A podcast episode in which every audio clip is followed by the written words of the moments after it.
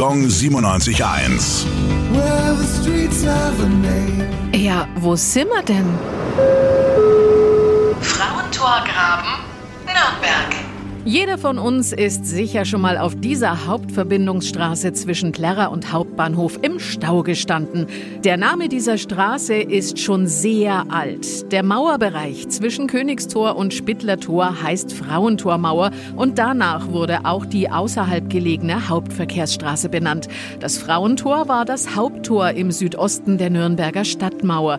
Der Frauentorturm ist einer der vier markanten runden Haupttürme der Nürnberger Stadtbefestigung.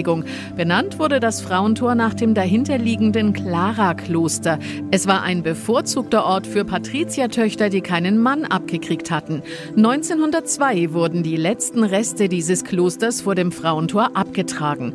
Heute ist das Frauentor Fußgängern vorbehalten. Im Waffenhof des Tores wurde der Handwerkerhof Nürnberg eingerichtet. Gong 97.1. Well,